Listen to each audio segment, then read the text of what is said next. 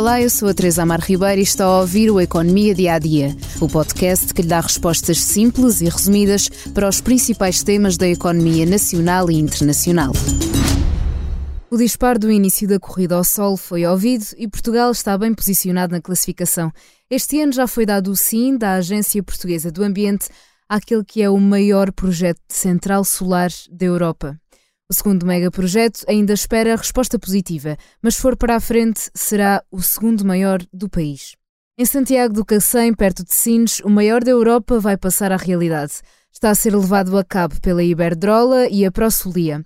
Terá uma capacidade instalada de 1.200 megawatts e quer ser um exemplo de respeito estrito de todas as exigências ambientais.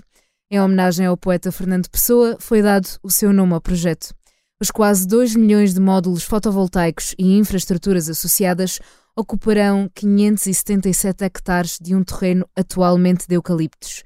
Segundo a Iberdrola, o objetivo é estar a funcionar em 2025 e fornecer energia a cerca de 430 mil residências, quase duas vezes a cidade do Porto. O segundo maior projeto que entrou em consulta pública em abril terá Nisa como palco. A central está a ser desenvolvida pela Green Volt e a Alpac Capital. Se for para a frente, desta vez vão ser abatidos eucaliptos e sobreiros para a central ocupar os projetados mil hectares. Terá uma potência de 705 megawatts e mais de 1 milhão de painéis fotovoltaicos. Os painéis solares instalados nas casas, lojas ou empresas também são cada vez mais. São chamados de UPAC, ou seja, pequenas unidades de produção para autoconsumo. Com a instalação de painéis solares para autoconsumo, é possível reduzir a fatura mensal da eletricidade, já que está a produzir parte da energia elétrica que consome.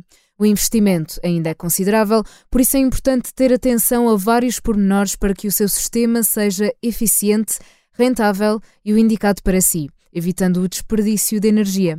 Em primeiro lugar, identifique o tipo de consumidor que é através das faturas de eletricidade. O objetivo é perceber como distribui o consumo ao longo do dia, já que o sistema tem capacidade de produzir energia quando há sol.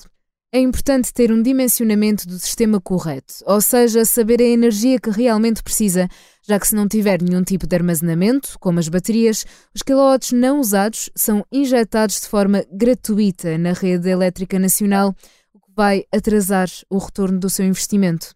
Para saber mais sobre o tema, pode ler o artigo de Miguel Prado no site do Expresso. Projeto no Economia Dia a Dia, mas antes da despedida, convido a ouvir o podcast Expresso Imobiliário, uma conversa guiada pela jornalista Maribela Freitas com o presidente da direção da Federação Nacional de Cooperativas de Habitação Económica, Manuel Terezo. Diz que uma casa comprada numa cooperativa de habitação fica 30 a 40% mais barata que no mercado.